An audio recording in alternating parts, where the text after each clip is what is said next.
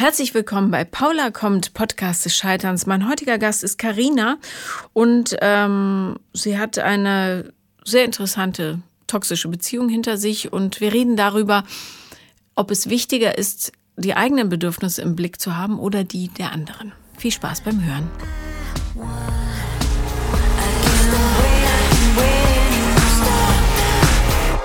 Herzlich willkommen, Karina. Hi, Paula. Ähm, ich, äh, wir haben äh, zum ersten Mal geschrieben im Februar 2020, habe ich gesehen. Hm, das ist eine Ecke her. Ja, und da hast du irgendwas äh, geschrieben, dass du anderthalb Jahre lang dich schlecht behandeln hast lassen. Das stimmt, du hast richtig gut recherchiert. es war recht einfach, ich musste nur unsere Unterhaltung zurückscrollen. Ähm, wie äh, oder worüber möchtest du heute sprechen? Immer noch über die Geschichte? Machst du immer noch dasselbe mit dir selbst oder ähm, hat sich was verändert? Also ja, jein. Mhm. Wie du gut bemerkt hast, ähm, spiele ich schon länger so mit dem Gedanken, dich mal zu besuchen. Und mhm. wie das ja meistens so ist, braucht man einen Aufhänger. Ja. Und den hatte ich bisher nicht so, bis, äh, bis vor ein paar Wochen eben, wo mir so eine kurze Männerbegegnung wieder auf dem Schirm gerufen hat, mhm. dass ich so ähnliche Muster verfolge. Und zwischen dieser anderthalb Jahre Schlechtbeziehung war quasi auch nicht wirklich was. Ähm, genau, und da kam mir halt so auf, dass diese Muster immer sehr ähnlich sind und das meistens so, ähm, ja, das sind Männer, die mir eigentlich ziemlich genau zeigen, hey, eigentlich finde ich dich jetzt gar nicht so toll und bestärken mich da praktischerweise dann auch in meiner Selbstwahrnehmung. Weil du dich auch nicht so toll findest. Genau, also ich, mhm. ich würde es zwar eigentlich mittlerweile sagen, mag ich mich voll gerne, aber ich bin halt innerlich total verunsichert. Und wenn mich da jemand da drin bestärkt, dann, naja, wie das halt so ist, dann passt es innerlich zusammen und dann, weiß ich nicht, nehme ich das irgendwie so dummerweise an. Ja. Ja, und bin dann total engagiert, dem dann so zu gefallen und ähm, begebe mich halt da so in so eine Abhängigkeit von seiner Bestätigung und Wertschätzung und was auch immer. Mhm. Ähm, mit dem anderthalb Jahre Typen warst du richtig zusammen? Mhm, auch so, ja, jein. Mhm. Also da gab es halt auch nebenbei eine andere Frau, von der du wusstest oder nicht? Von der ich wusste. Also die war vor mir da und war auch nach, nach mir da. Mhm. Also man könnte jetzt, ja, man müsste sagen, ich war vielleicht die Affäre. Ja. Ähm, und angefühlt hat sich hat sich's aber eigentlich so wie die Hauptbeziehung, weil ich in der Stadt gewohnt habe, wo auch er wohnte und diese eigentliche Freundin halt woanders ist. Wir haben eigentlich hauptsächlich die Zeit verbracht und das war dann auch bei uns in der Arbeit dann offiziell und alles. Also wurde dann auch nicht versteckt und so. Also gefühlt waren wir schon zusammen. Aber es war halt eigentlich immer die andere Person da und ich bin da irgendwie so reingeschlittert und habe das so machen lassen. Wieso ist das äh, oder wie ging das zu Ende? Boah, das ist eine gute Frage. Ähm, er hatte so die, die Neigung, immer wieder von der Bildfläche zu verschwinden. Mhm. So äh, von, von jetzt auf gleich kann sein, dass er einfach irgendwie vielleicht wirklich kein Netz hatte und er ruft in zwei Minuten wieder an. Oder er hat mich dann vielleicht für zwei Tage blockiert oder zwei Wochen oder zwei Monate oder so. So war das halt immer wieder. Also ich, Psychoterror. Ja, so quasi. Hm, ja. Ja. Aber mhm. ich war halt so psychisch einfach schon so dermaßen am Boden, dass ich das halt so geschehen habe lassen. Also meine Ansprüche waren so tief runtergeschraubt, dass ich mir dachte, ey, ich erwarte gar nicht mehr, als dass ich vielleicht vorher weiß, wie lange ich warten muss, bis es sich wieder meldet. Also total, ja, minimal. Und der Gedanke, dass diese Art Behandlung nicht gut genug für dich ist, die kam dir, der kam dir nicht. Die Stimme war zu der Zeit noch irgendwie sehr leise. Also so ein Bauchgefühl hat das schon gewusst und ich meine, ganz viele Freunde und Familie und so haben sich da auch irgendwie abgewandt, weil die auch irgendwann gesagt haben, weiß ich jetzt auch nicht, das ist total dumm. Ähm, da habe ich mich auch so total verschlossen, habe das halt nur noch so mit mir selber ausgemacht. Mhm. Und weiß ich nicht, irgendwie hat sich das dann doch Gott sei Dank irgendwann ergeben, dass ich mich da lösen konnte, als es sich irgendwann nicht mehr gemeldet hat. Ich kann es dir gar nicht mehr sagen. Gott sei Dank kam das dann so. Aber das heißt, er hat dich am Ende dann geghostet, quasi. Äh, das ist witzig, weil zu der Zeit hat man das Wort noch gar nicht ja, gebraucht. Ja, jetzt ist es so. Also ja, genau. Ja. Er hat das immer wieder so praktiziert. Genau. Und irgendwann habe ich dann den Absprung geschafft. Meistens, also vorher war es halt immer so, dass es, ähm, dass gerade so viel Zeit vergangen ist, dass ich mich so ein bisschen regeneriert habe und hatte wieder so ein bisschen Lebensfreude und so, aber war halt noch nicht weit genug davon weg. Und dann hat er sich, glaube ich, wieder auch so ein bisschen in diese Lebensfreude verguckt. So, oh mein, die Karina ist ja eigentlich echt total toll. Und ja, dann hatte er mich wieder. Da ist mhm. immer ich, echt schwierig. Ich finde, Ghosting ist, äh, das wird immer so als Kavaliersdelikt abgetan, aber ich finde, das ist reiner so psychischer Missbrauch. Ich bin nicht mehr bereit, das zu akzeptieren in dieser Gesellschaft. Ja, vor allem in dieser Form des Kommen und Gehens und wenn man ja auch so eine intensive Beziehung hatte. Ja. Also keine Ahnung, bei einem Tinder-Date kann ich es jetzt gerade noch verschmerzen. Genau, dann denke ich mir, okay, weißt was, mir egal. Lass mal halt. Ja. ja, ja, aber sowas, das ist einfach ja, richtig gestört. Das regt mich auf. Ähm, du hast gesagt, auf der Arbeit war es offiziell, das heißt, es war ein Arbeitskollege? Mhm, genau. Wie kann der dich ghosten, wenn ihr zusammenarbeitet? Weil er es ja schon so geschafft hatte, dass äh, ich zu dem Zeitpunkt dann die Arbeit auch schon verloren hatte. Also ich war dann auch viel krank mhm. und dann wurde mein Vertrag nicht mehr verlängert. Also das war so Teil dieses ja, Wusts, den, der da so erzeugt wurde mit, mit Schulden und Krankheit und äh, psychisch am Ende, Nervenzusammenbruch, keine Ahnung, so das ganze Theater. Und dann war es natürlich praktisch. Ne? Dann haben wir uns da natürlich nicht mehr gesehen.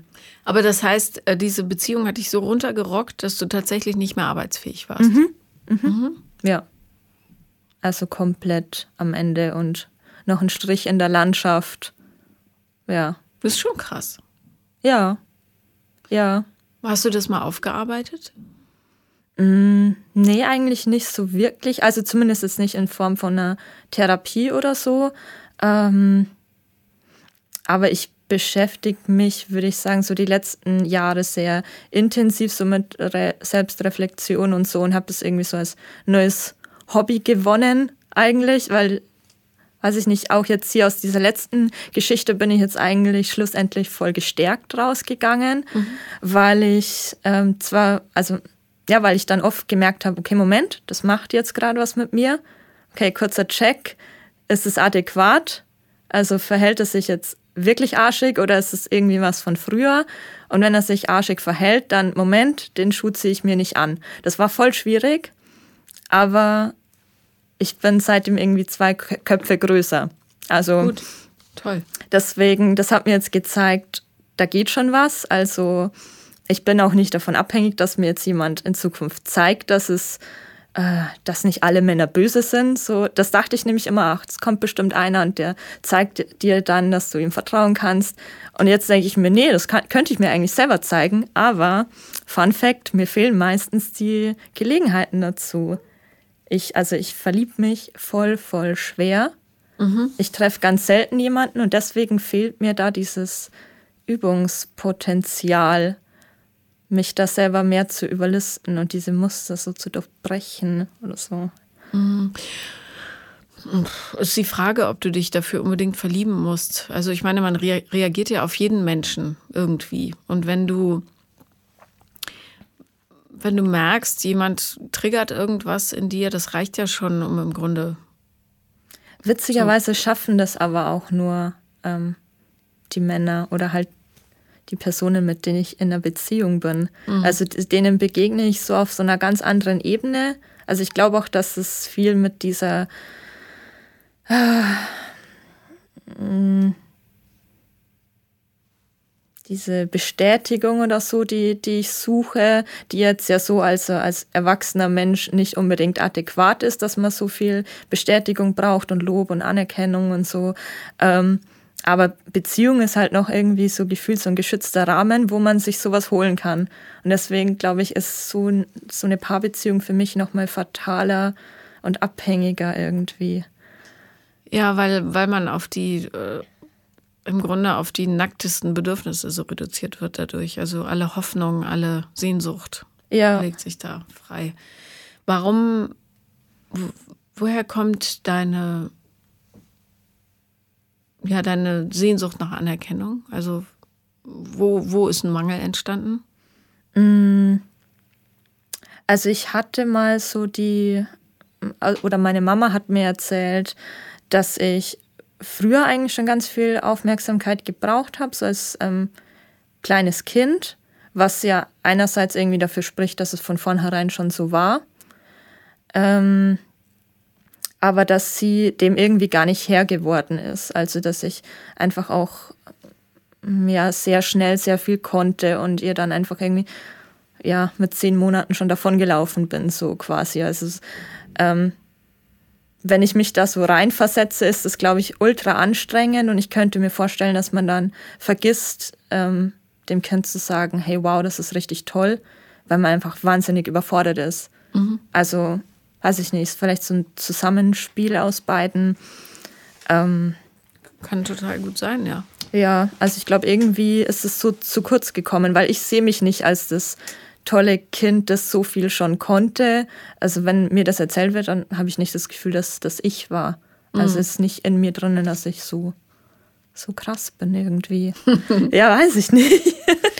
naja, man, ich glaube, ähm, und das ist ja auch total menschlich, ja, aber dass man dann, weil das Elternsein gerade mit so einem Powerkind total anstrengend sein kann, dass man dann vielleicht vergisst, über die eigene Anstrengung hinweg dem Kind auch zu vermitteln, wie cool es ist, dass es das schon alles kann, mhm. sondern dass dann eher das ankommt, deinetwegen muss ich immer alles aufräumen, deinetwegen ist der Fernseher jetzt in seine Einzelteile zerlegt und überliegen Schrauben rum, keine Ahnung, ja. Ja. Ähm, ich glaube schon, dass es furchtbar anstrengend ist. Ja. Ja. Aber man muss sich halt als erwachsener Mensch, und es geht auch, wenn man so ein bisschen reflektiert, wirklich im Umgang mit jedem wieder und wieder zur Ordnung rufen, dass man nicht nur Scheiß macht, aus so einem eigenen Unwohlgefühl raus, ja, weil das, was Menschen so von sich geben, äh, das hat ja selten was mit den anderen zu tun, sondern das ist immer so eine Reflexion von dem eigenen Gefühl der Überforderung oder Unwohlsein oder was weiß ich. Ja.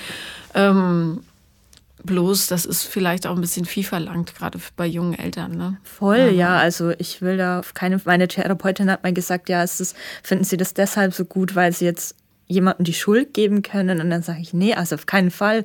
Also ich finde es absolut nachvollziehbar. Ich würde auf keinen Fall sagen, oh, okay, meine Mama ist jetzt schuld, alles ist gut. Ja, was ist denn das für eine komische Frage ja, von der fand ich auch ein bisschen blöd. Aber ja, vielleicht war es auch irgendwie provokant gemeint. Mhm. Also ja, nee, aber ich, ich verstehe das voll und mir hilft es halt so ein bisschen, dass ich da so ein, ja, irgendwie so einen Ankerpunkt habe. Da könnte es irgendwie entstanden sein. Ich kann es mir so ein bisschen erklären und dadurch, weiß ich nicht, macht es ein bisschen besser auch. Geht ja gar nicht darum, jemandem Schuld zuzuweisen, sondern einfach nur zu verstehen, woher es vielleicht kommt. Also ähm, ich entnehme jetzt dieser Geschichte, dass du jetzt nicht unbedingt eine hochdramatische Scheidungs Geschichte im Elternhaus hast oder Vernachlässigung oder so? Also, nee, nichts so richtig ja. krasses. Ja, weil viele ja immer denken, man muss sonst was für ein Schicksal haben, damit so Unsicherheiten entstehen. Aber häufig reichen auch eher Kleinigkeiten, die andere Leute übersehen. Und dann sitzt du da und denkst, äh, ich fühle mich blöd. Warum? Ich darf mich gar nicht blöd fühlen, weil bei mir ist alles super. Mhm. So. Ja, also man, ich finde, man merkt jetzt bei uns schon auch, dass sich das durch die Familie schon so durchzieht. Also ich sehe ja, dass meine Mama auch irgendwie unsicher ist, dass meine Schwester auch mit ähnlichen Sachen struggelt, wenn man so ein bisschen genauer hinschaut. Dass es auch bei meiner Oma so ist. Also das, ja, es wird für mich wahrscheinlich auch schwierig sein, das bei meinen Kindern besser zu machen. Es sei denn, du löst es auf. Ja. Man hat ja immer die Chance, aus dem Kreislauf auszusteigen und wenn es wirklich viele Familienmitglieder betrifft, dann ist es meistens so, dass keiner gesagt hat, stopp mal, äh, lass uns das jetzt einfach ja, beenden. Ja. Die Wahl hast du ja immer. Eben. Also gut, dass du hier bist. ähm, hattest du, wie alt bist du? 29. Hattest du denn schon mal eine Beziehung, wo du sagen würdest, das ist so richtig gut gelaufen? Ich muss kurz den Fuß darauf legen, ich habe heute Knieschmerzen. Mach mal. So. Ähm, ja, also ich hatte zumindest auch Beziehungen, die normal gelaufen sind, würde ich jetzt sagen. Gut nicht, weil sonst gäbe es die ja noch. Aber gab jetzt nicht nur so total toxische Sachen. Mhm. Naja, jede Beziehung ist ja für irgendwas gut. Ja, also, ja, auf jeden so. Fall. Darum, so richtig verkacken ist, glaube ich, nur dann möglich, wenn man nicht daraus lernen kann. Ja, ja, auf jeden Fall. Wer war deine ganz, ganz große Liebe? Musst jetzt keinen Namen sagen, aber vielleicht beschreiben. Puh. Ich weiß gar nicht, ob ich das irgendwie so behaupten könnte, dass es die gab. Muss ja auch nicht. Aber dann kommt ja vielleicht noch jemand. Ja, das wäre gut. ich wäre da. Ähm, hast du diese anderthalb Jahre Geschichte jetzt richtig verwunden? Also bist du wieder in der Lage, überhaupt jemanden zu treffen und so dein Herz freizugeben? Ja, also da ist auf alle Fälle komplett Gras drüber. Okay. Hast du den nochmal gesehen? Mh, mm, irgendwann später mal, aber da. Hat sich nichts mehr in dir gerührt? Nee, nee. Gut. Weil so, das sind ja so Geschichten, die kann man gut mal 20, 30 Jahre mit sich rumschleppen.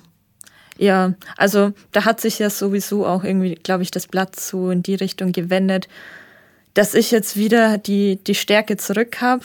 Dazwischen war ich ja eher so ein Schoßhundmäuschen und ähm, er sich jetzt eigentlich ziemlich bescheiden fühlt, soweit ich weiß, ähm, wie er sich da verhalten hat. Dementsprechend ja, kann ich dem auch ruhig begegnen, weil ich halt weiß, er fühlt sich in dem Moment schlecht und ich habe nichts falsch gemacht. Mhm. Das ist auch ganz gut. Naja, ich glaube, dass nur Männer, die oder Menschen, ähm, egal welchen Geschlechts, ähm, mit einem unheimlich schlechten Selbstwertgefühl sich so anderen Leuten gegenüber benehmen. Ja, gut möglich. Andernfalls ist es, also du kannst nicht, wenn du fest im Sattel sitzt mit dir selber, dann benimmst du dich nicht so. Und das kann ich von mir selber auch sagen, als ich noch, und ich bin ja auch noch auf dem Weg, ja, aber als ich noch so richtig muckelig und dämlich war mit mir selber, da habe ich mich auch deutlich beschissener anderen Leuten gegenüber verhalten. Ja. Und wenn man äh, in sich ruht, dann passiert einem das nicht so. Ja, das ist ein Prozess würde ich sagen, weil du sagst ja auch, du bist noch nicht so weit. Also ich glaube, da kann man nie aufhören zu lernen, aber ich finde es total spannend. Ja, naja, ich, ich glaube auch nicht, dass das irgend, also das ist, dass man irgendwann sagt, so jetzt bin ich fertig, weil man sich ja immer weiterentwickelt. Ja. Ja, Zum eben. Glück. So. Also wenn es gut läuft. Ne? du hast mich gefragt, ob ich eine äh, Gruppe für verkorkste Mädels habe schriftlich. Was meintest du damit? Äh, das ist ja Gott sei Dank auch schon eine Zeit lang her, aber ähm, naja, irgendwie habe ich mich da in einigen Mädels da wiedergesehen, die schon so Gäste bei dir waren. Mhm. Und das ist halt schon mal auch sehr bestärkend, finde ich, wenn man sich ähm, darüber austauschen kann. Also du hast ja schon einmal einen Kontakt hergestellt zu einem Mädel, wo die Geschichte sehr ähnlich war zu meiner eineinhalb Jahre Spaßgeschichte. Mhm. Und ähm, das hat mir auch irgendwie nochmal vor Augen geführt, dadurch, dass es bei ihr ja zu dem Zeitpunkt präsent war und ich ihr da irgendwie helfen könnt, konnte, aufzeigen konnte, hey, pass auf, in die Richtung wird sich das vielleicht entwickeln, ähm, dass sie glaube ich, hoffentlich schon auch irgendwie die Notbremse ziehen konnte. Und mir hat es auch so beim Verarbeiten, glaube ich, nochmal geholfen. Da warst du schon raus aus dieser anderthalb Jahresgeschichte. Mhm, genau, okay. genau. Gut. Und da dachte ich einfach, okay, wow, das ist so ähnlich und ich konnte da eigentlich nie so wirklich mit jemandem drüber reden. Ähm, ja, wie gesagt, weil sich da alle so ein bisschen abgewandt haben und irgendwann gesagt haben, du, pff, bei aller Liebe, jetzt ist dann auch gut wenn du weiterhin so dumm bist ohne uns. Und ja, da mal mit jemandem da mal drüber zu reden, der das auch versteht, wenn man sich so dumm verhält, tat schon auch gut. Deswegen. Naja, dumm ist jetzt äh, ein zu starkes Wort, aber es ist natürlich total selbstschädigend mm, einfach. Mm. Bei dem äh, der Dame, von der du sprichst, handelte es sich um einen Podcast-Gast, die ähm, die Affäre von dem Typen war, der offensichtlich noch eine andere Affäre hatte, die immer quasi im selben Fitnessstudio Sport gemacht hat. Und äh, das war, das hat mir total leid getan, weil es eine ganz, ganz tolle Frau ist. Und ja, wenn man sich mit zu viel Trotteln umgibt, dann färbt das irgendwie so ab und dann fühlt man sich immer kleiner und kleiner und kleiner, bis man dann so zu verschwinden droht. Ja. Das ist auch, was ich gemeint habe, wenn, wenn man selber so unsicher ist, ähm, dann kommt einem das gelegen, wenn einer einem da drin bestätigt mhm. und einem auch das Gefühl gibt, man ist jetzt gar nicht so viel wert, weil dann geht das konform eigentlich so mit, mein, mit seinem Selbstbild und dann macht man irgendwie unterbewusst einen Haken dahinter, was halt wirklich dumm ist. Ja, nicht dumm, sondern einfach nicht, nicht richtig. Schlau. Ja, nicht das Richtige für dich. So. Ja. Also, ja. Ähm, was waren denn so die großen Veränderungen, die du an dir bemerkt hast, als du aus dieser Geschichte ausgestiegen bist? Puh. Einfach wieder diese, diese Eigenständigkeit zu bekommen. Also nicht mehr so einfach so das ganze Leben nach jemandem auszurichten. Ähm, weil meine Tage haben ja oft nur da, äh, darin bestanden, darauf zu warten, dass wieder eine Rückmeldung kommt. Und man wusste ja nicht, passiert das in zwei Minuten, zwei Stunden, zwei Tagen. So, ich, also ich hatte halt überhaupt keine Lebensfreude und einfach wieder alles zu entdecken, was ich gerne mache und ja, so sich das Leben wieder aufzubauen und richtig stolz drauf sein zu können. Und es war ja wirklich so wie Phönix aus der Asche wieder, weil wenn du, wenn du Schulden hast und keinen Job mehr und so, dann fängst du ja wirklich so wieder von vorne an. Und es war eine große Baustelle. Und deswegen ist es umso cooler, dass es jetzt auch so seit ein paar Jahren schon wieder ähm, alles ganz schön ist. Wie viel Schulden hattest du? Boah, ich würde jetzt sagen, so ein paar tausend. Ich kann es dir gar nicht mehr genau sagen. Okay, jetzt aber nicht massiv 50.000 Nee, nee, oder nicht so. ultimativ. Ja.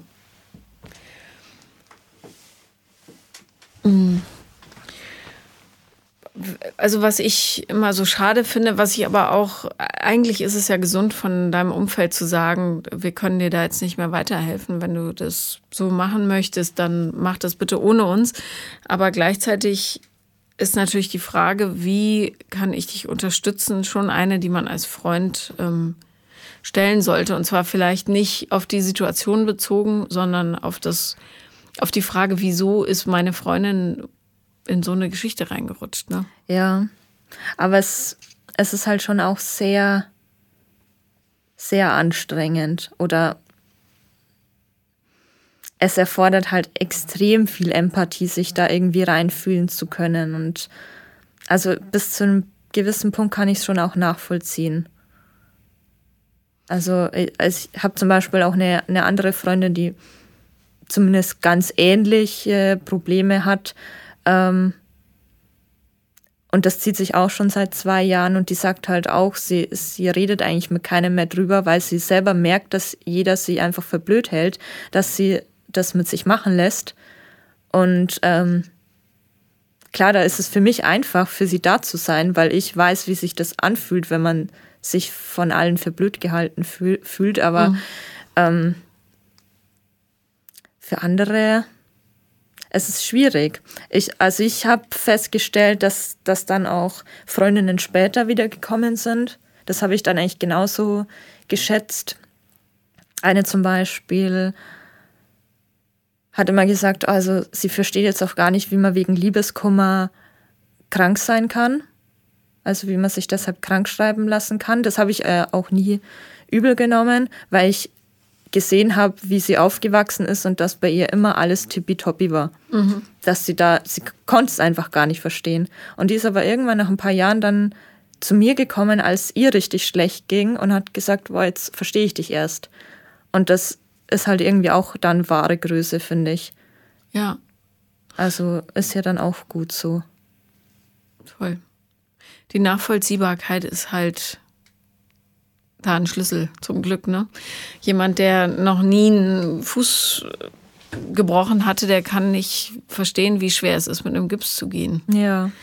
Aber Ich überlege nur deshalb, weil äh, es, also dieses sich alleine mit einer Situation fühlen, weil man weiß, die anderen halten das für völlige Idiotie, was man macht, ist natürlich insofern doppelbödig, weil es einerseits die, die, die Abhängigkeit vergrößert, in der der andere sich befindet, weil er hat ja nur noch den falschen Partner mhm. äh, und sonst niemanden mehr. Und äh, andererseits gibt es ja auch, ähm, hast du dann eine Hoffnungslosigkeit, die, weil niemand dich versteht und du kommst dir vor, als wärst du irre. Ja. Mhm. Was könnte man aus deiner Sicht anbieten, was wirklich helfen würde? Puh. Schwierig. Also ich finde, grundsätzlich reicht es einfach irgendwie da zu sein. Und ich meine, man kann ja auch sagen, ich höre es mir einfach an. Mhm. Ich, ich kann es zwar irgendwie nicht nachvollziehen, aber das ist nicht notwendig, äh, um dir zuzuhören und, und für dich da zu sein. Und ich kann dir auch einfach beim Weinen zuhören oder so. Also aber ich glaube, das ist das, was halt vielen fehlt, dass sie meinen, nur helfen zu können, wenn sie das auch verstehen. Und wenn sie es nicht verstehen, dann entziehen sie dir irgendwie so die Hilfe. Also so meine Erfahrung. Mhm. Naja, oder wenn es dann halt nicht zu einem Ergebnis führt, ne? Weil die Person, in dem Fall du, immer noch weiter an dieser Beziehung festhält. Genau. Und man dann frustriert ist und denkt, scheiße, dann mach doch deinen Mist alleine. Was ich ja auch verstehen kann, total. Aber ich überlege nur gerade, ähm, würde, hätte es dir geholfen, wenn dir jemand Mitgefühl insofern entgegengebracht hätte, äh, indem man gesagt hätte, es tut mir leid, dass du so äh, jetzt mal in die Tüte gesprochen, ja, dass du dich so selber selbst verletzt. Also hätte das bei dir so eine Art Erkenntnisgewinn gebracht? Hm. Weil es ist ja das. Ne? Der, der, Typ benimmt sich wie ein Trottel, aber das ist seine Geschichte. Äh, schlimmer ist ja die Sache, dass meine Freundin in, einem, in einer Beziehung ist, wo sie sich die ganze Zeit selber runtermacht, noch mhm. mehr, ja, indem sie sich so behandeln lässt. Also, dass man eben nicht auf den scheinbaren Täter geht und sagt, der benimmt sich blöd und du musst weg, sondern dass man sagt, du benimmst dich dir selber gegenüber blöd. Du tust ja. dir immer weh. Warum ist das so? Hätte das irgendwas verändert?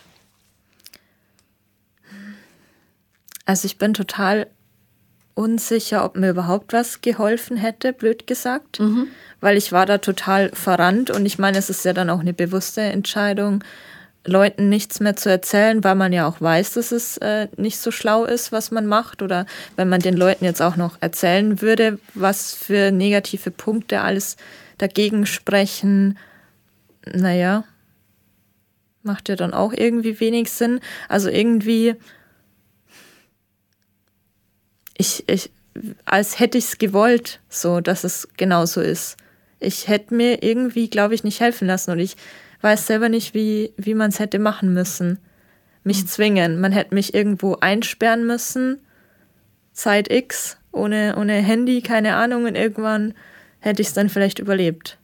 Was war deine größte Hoffnung in der ganzen Story? Also warum ich es gemacht habe, oder? Ja, also wenn in guten Momenten, was hattest du für Visionen mit dem Typen? Ach, keine Ahnung, halt so, ja, der entscheidet sich dann irgendwann für dich. Mhm. So, und alles ist gut. Was mochtest du so sehr an ihm? Pff. Ja, keine Ahnung. Ich glaube, das hätte ich dir vor ein paar Jahren vielleicht noch sagen können. Ich weiß nicht. Irgendwie dachte ich, ich mag mich, wie ich bin bei ihm, was ja irgendwie auch konfus ist. Nö, finde ich ja nachvollziehbar. Aber es ist immer, finde ich, ein ganz guter ähm, so Hinweis da, äh, dafür, dass Beziehungen so richtig ungut waren, wenn man sich nicht mal mehr erinnert, warum man mit dem Typen überhaupt zusammen war. Also weil es menschlich dann keine Komponente gibt, die dich an ihm angezogen hat. Ja. Außer das bestimmte Gefühl, das er getriggert hat oder das du empfunden hast, wenn du dich. Also ich meine, gut, grundsätzlich hat er schon so mein, mein Wertschätzungsfass, glaube ich, ein bisschen aufgefüllt oder Wertschätzung ist vielleicht das Falsche, aber so was Bestätigung angeht, also sowohl optisch, aber auch so, wenn er dann sagt, ja, du zeigst mir halt, wie schön es sein könnte und so. Also, dass da schon das Feedback kam, ich, ich in einer Beziehung bin quasi toll. Mhm. Und dass das das, glaube ich, irgendwie so genährt hat, obwohl das ja alles nicht wirklich viel ist. Aber das hat halt schon gereicht eigentlich. Also im Grunde nur die, die Retterin, die du spielen konntest. Rein theoretisch. Ja, oder zumindest die, die Hoffnung darauf, dass ich die sein könnte, immer wieder zu nähern. Mhm. Ja. Ja. Wie ist es aktuell? Hast du irgend. Datest du oder. Was? Ich versuche zu daten, den mhm. Umständen entsprechend. Ja. Ich bin jetzt echt froh, wenn das Wetter besser wird, weil was willst du sonst machen, außer spazieren gehen? Ja, es ist, ist echt schwierig. Hattest du denn schon wieder was mit einem Mann nach dem? Ja, eben da vor kurzem, wo das ja, so wieder genau. aufgeploppt das ist. Wieder. Genau, ja. ja. Also kurz und intensiv und auch eigentlich wieder so bestätigt, eigentlich finde ich dich jetzt nicht so Bombe und meine Ex finde ich eigentlich auch noch so ganz toll und so. Mhm. Ähm, ja, wie gesagt, das war schwierig, aber da bin ich eigentlich echt gut drüber gekommen. Hast du direkt geschaltet, was da passiert? Also, dass es eine Wiederholung der Geschichte ist? Mm, ja, geringfügig. Also, ich hatte natürlich direkt Alarmglocken, als da plötzlich auch so diese Ex wieder ins Spiel kam. Und ich habe mich aber immer gefragt, okay, Moment, wa was ist jetzt hier das Quest, das ich machen muss? Und ich habe irgendwie, ich war nicht so sicher, soll ich soll mir das jetzt zeigen, dass ich jetzt hier das komplett gleich abbrechen muss? Oder soll mir das zeigen, dass ich mich nicht so von vornherein immer gleich so verrennen muss, dass ich jetzt auch irgendwie mal merke, ob ich den jetzt überhaupt toll finde, wenn ich ja eh auf Abstand gehalten werde. Und irgendwie habe ich dann so eine Mischung aus beiden gemacht und aber eigentlich hätte ich halt gleich gehen sollen. Ja, keine Ahnung. Ja, wie lang ging das? Nur ein paar Wochen. Ja, ja, eben. Ja, ja. Das ist ja also schnell genug. Aber ich, ich glaube, so kleine Geschichten sind ganz gut, damit man sich das nochmal in Erinnerung ruft, warum man das eben nicht will. Ja. Und je häufiger man das macht, so blöd es klingt, desto mehr manifestiert sich das Wissen, dass es das nicht ist. Ja, ganz genau. Was würdest du dir oder was wünschst du dir für die Zukunft? Also ich würde halt echt schon gern demnächst mal jemanden treffen, der mich ergänzt. Also ich bin ja auch nicht der Meinung, dass ich jemanden so brauche, so ohne den ich nicht vollständig bin. Ich mag mein Leben so total und wie ich bin mittlerweile auch sehr. Und ich hätte halt da gern irgendwie so das, das Sahnehäubchen, weil gerade jetzt so diese aktuelle Zeit führt einem schon wieder vor Augen, ja, wie man sich ja doch auch nach, nach Nähe sehnt und ja, irgendwie so nicht so alleine zu sein. Wenn du meinst äh, oder sagst ergänzen, was für eine Art Ergänzung schwebt dir da vor? Also was meinst du damit? Hm. Also ich frage nur deshalb, weil ergänzen klingt so, als würde dir irgendwas fehlen. Ähm, Nee. Also das eigentlich tatsächlich gar nicht oder weiß ich nicht. Naja, hm. also ich habe jetzt schon wieder gemerkt, als es eben vor ein paar Wochen war, dass man dann schon das Gefühl hat, jetzt fehlt was, wenn das vorbei ist, weil man halt wieder gesehen hat, wie es wäre, so partnerschaftlich ähm, und diese extreme Zuneigung so.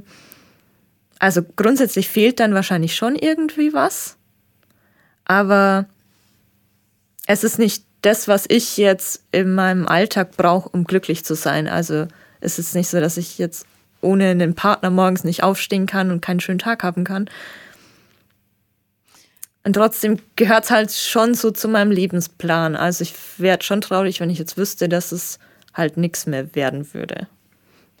Also jetzt mal Ball flach halten. Ne? Das, du bist 29 und diese Kacke wird auch irgendwann vorbei sein und wir dürfen wieder frei draußen rumhüpfen.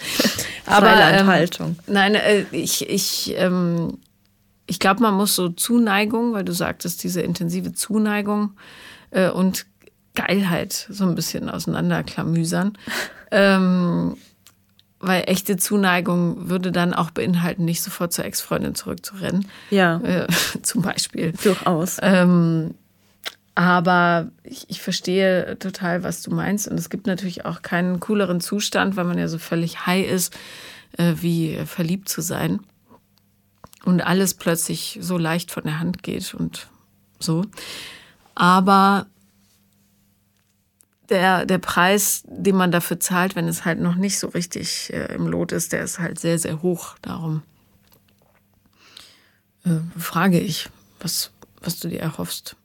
Ne? Weil manchmal hat man so romantisierte Vorstellungen davon, was, was so ein Partner mitbringen könnte, würde, was dann alles einfacher wäre. Mein großer Traum zum Beispiel ist jemand, der wild und lustig ist, aber trotzdem Bock hat, meine Steuererklärung für mich zu machen.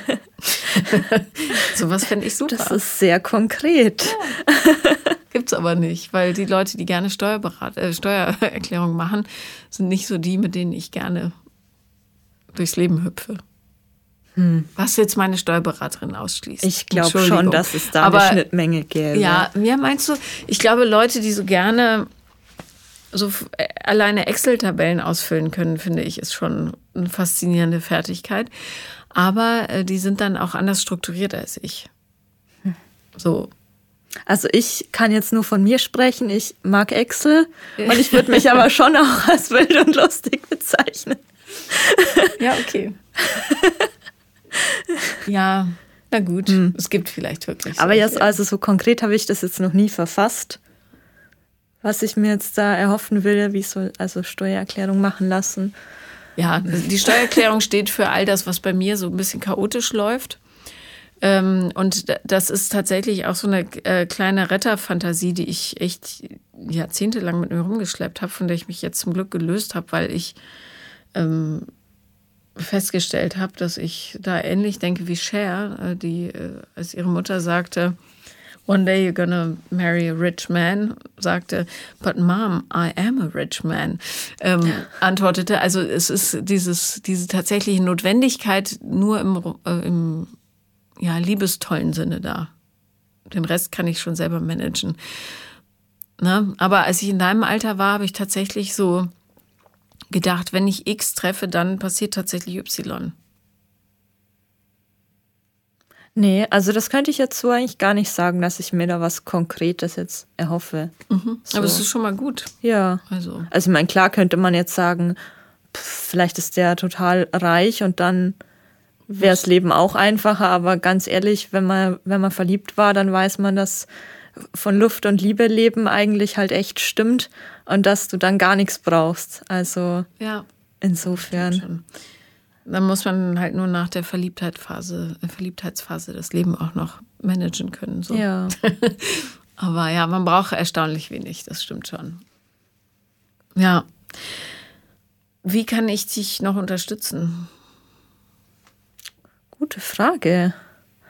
Weiß ich, also so mein großes Fragezeichen ist halt irgendwie dieses sich nicht verlieben können. Und ich struggle da so ein bisschen, weil einerseits ist es ja gut, dass man auch nicht, dass man nicht regelmäßig auf die Schnauze fällt. Oder es gibt ja, jeder kennt doch irgendwie die Leute, die gefühlt von einer Beziehung zur nächsten hoppen und ich mir denke, wo finden die immer Leute, die sie, die sie lieben können? Wie, mhm. wie geht das überhaupt? Und andererseits, also ein paar Mal öfter dürfte es mir schon passieren, weil wenn es ja eh auch immer die Falschen sind, mh, ich hätte gern ein bisschen mehr Übungsmaterial und ich weiß nicht so ganz, ob das so an mir liegt, also ob ich irgendwas machen könnte, ob man dazu verschlossen sein kann oder ob es einfach so ist, wie es ist. Vielleicht äh, nennen wir das nicht mehr Übungsmaterial schon mal. so als ersten Schritt. Ähm, ja, die, diese Menschen, die sich immer ähm, sofort verlieben und die wirklich an jeder Straßenecke jemanden treffen, den, in den sie sich mindestens verknallen können, das finde ich auch faszinierend. Ähm, und ich frage mich immer, ob da entweder das Bedürfnis so groß ist oder ob sie tatsächlich recht anspruchslos sind. Hauptsache es atmet selbstständig. Also, ähm, aber äh, gibt solche und solche. Ja, es gibt auch Leute, die lieben die Menschen so sehr, dass sie wirklich alles an allen faszinierend finden. Und das ist natürlich auch eine Gabe. So. Ähm, wenn man sich aber gar nicht für andere Menschen erwärmt, über ein bestimmtes Grundniveau raus, dann äh, könnte das, äh, also kann auch ganz viele Ursachen haben. Du bist, äh, hast dich selber gedeckelt aus Angst, verletzt zu werden, oder du bist so unsicher, dass du Angst vor der Unperfektheit des anderen hast und sagst, ah, der ist aber so und so und so. Nee, ehrlich gesagt nicht. Nachher fällt es auf mich zurück. Das sind so mhm. unbewusste Prozesse. Äh, oder aber du treibst dich in den völlig falschen Kreisen rum. Das äh, musst du mir sagen, was es sein könnte. Aber häufig, also am häufigsten ist ähm, die Angst vor der Unvollkommenheit des anderen. Und das ist ein Unsicherheitsthema. Also die Menschen sortieren potenzielle Liebespartner äh, aus bevor die überhaupt zu potenziellen Liebespartnern werden können, weil sie unbewusst Angst haben, dass deren mögliche Makel auf einen selber zurückfallen könnten. Im Sinne mhm. von, jetzt hat sie einen, der ähm, eine komische Lache hat. Wie komisch muss die denn sein? So, mhm. weißt du? Also, dass du aus der Unsicherheit heraus unbewusst nach der absoluten Perfektion strebst, die es natürlich nicht gibt, äh, und darum keiner gut genug ist. Das ist das, was am häufigsten hm. vorkommt. Okay, und wie ist da der Masterplan? Hast du das Gefühl, das resoniert so ein bisschen mit dir? Weiß ich nicht, wenn du sagst, das passiert unbewusst. Naja, keine Ahnung, wenn du jetzt denkst, Mensch, der Felix war eigentlich ein super Typ, aber ähm, der hat eine Zahnlücke und darum dachte ich, der ist auf keinen Fall was für mich. also, ja. also ich kenne ja. zumindest schon die Situation, dass man sich denkt, na, der wäre doch jetzt eigentlich echt gut, wieso kannst du dich da jetzt nicht verlieben oder so? Also nicht, dass man das jetzt zwingen will, aber dass es schon potenzielle Partner gäbe, so die eigentlich, die einen gut behandeln und nett sind und keine Ahnung, wo so alles passt, so auf den ersten Blick und man sich denkt, ja, wieso, wenn ich das jetzt entscheiden könnte, wäre das doch gut. Hm.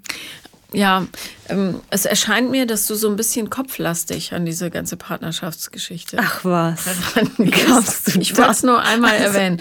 ähm, vielleicht hast du auch völlig falsche Vorstellungen, was passiert, wenn man sich verliebt, ähm, weil du nur diesen diese ganz große Ablehnung in Wahrheit als große Emotionsexplosion so bisher kennengelernt hast. Oder Beziehungen, von denen du sagst, sie waren schon ganz okay, äh, aber nicht gut genug, um langfristig zu bleiben. Ähm, dass du vielleicht dich bemühst, einfach mal ein bisschen mehr ins Fühlen reinzukommen. Ähm, und nicht direkt sagst, ah, der Kopf sagt nein, nein, nein, sondern äh, wirklich bewusst, also das ins Bewusstsein holst und dann überlegst, also A, warum sagt der Kopf nein? Ja, also warum fühle ich jetzt schon wieder nichts? Das ist ja schon die erste mhm. Schranke, die runtergeht. Ich fühle sowieso nichts. Niemals werde ich irgendwas fühlen. Ähm, und, ähm, und dann dich davon löst, dass du irgendwas fühlen musst, was sich wie Verliebtheit anfühlt, äh, an, ja, anfühlt, sondern ähm, einfach mal die Zeit genießt, ohne dass du auf die große Verliebtheit wartest.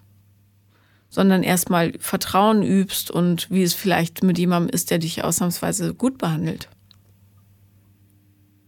Ja. Es ist schwierig, den Kopf so auszumachen.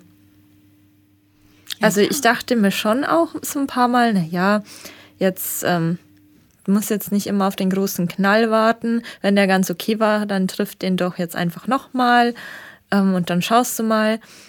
Und dann stellt sich aber eh schon irgendwie so das Gefühl ein, so, ja, du bist okay, aber wenn ich dich jetzt halt nicht mehr wiedersehe, dann bin ich auch nicht traurig. Und dann kannst du es ja halt auch nicht sein. Ja. Ja. Genau. Also ganz okay ist schon mal doof. Also, oder so, ja, die Rahmenbedingungen passen sozusagen. Aber wenn ich dich nicht mehr wiedersehe, dann bin ich auch nicht traurig. Das habe ich halt meistens. Ja, aber ähm, das ist ja jetzt auch keine Vertragsverhandlung. also, ja, und vielleicht, es gibt viele Leute, mit denen muss man, die muss man nicht wiedersehen, weil es einfach nicht passt, ja. Man passt nicht zu allen und umgekehrt. Aber ähm, solltest du in näherer Zukunft mal jemanden treffen, wo du denkst, ach, mit dem fühle ich mich wohl, das könnte ein Kumpel werden oder was weiß ich, obwohl ihr euch in einem romantischen Setting getroffen habt, sprich über eine Dating-App oder was weiß ich, ähm, kannst du ja einfach mal üben, wie es ist, wenn du das so annimmst. Ich fühle mich mit diesem Menschen wohl. Fertig. Da muss man nicht drüber überlegen, äh, dran rum überlegen, äh, was wird da in zwei Wochen? Äh, ist der Vaterpotenzial, ähm, hat man denselben Einrichtungsstil, das ist völlig wurscht. Sondern einfach mal diese ganzen Erwartungen loslassen und sagen, ich fühle mich wohl und das ist genug. Ja, mich, glaube ich, würden in dem Moment seine möglichen Erwartungen dann total stressen. Aber es ist doch nicht dein Problem, was er für Ja, aber wenn du schon hat. sagst, wir treffen uns in so einem romantischen Setting, äh, so, also keine Ahnung, ist es halt, was weiß ich, ein Tinder-Date oder so. Ja. Und dann trifft man sich zwei, dreimal und ich denke mir, ach, ja, egal, ich lasse es jetzt mal auf mich zukommen. Wir sind jetzt hier Freunde. Und dann wird mich aber stressen, dass, wenn er sich zwei, dreimal trifft, dann wahrscheinlich, weil er jetzt hier denkt, wow, das ist Traumfrau-Material oder so. Und das setzt mich dann, glaube ich, so unter Druck. Aber du bist viel zu sehr bei den anderen. Hm. Bleib doch einfach mal bei dir. Ob der Heiratspläne macht oder nicht, das kann dir doch erstmal wurscht sein.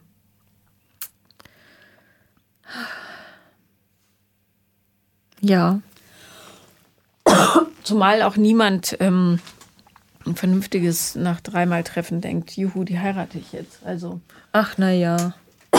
Entschuldigung, ich habe mich verschluckt. Ähm, also, ähm, ich glaube, für dich wäre wahrscheinlich die Übungsaufgabe, in solchen Sachen bei dir zu bleiben und ähm, nicht zu überlegen, was hat der andere für Erwartungen an die ganze Geschichte, sondern nur, was hast du eigentlich für Erwartungen an deine Gefühle, nicht die Verliebtheitsgefühle, sondern das Wohlgefühl, das Sicherheitsgefühl in dir.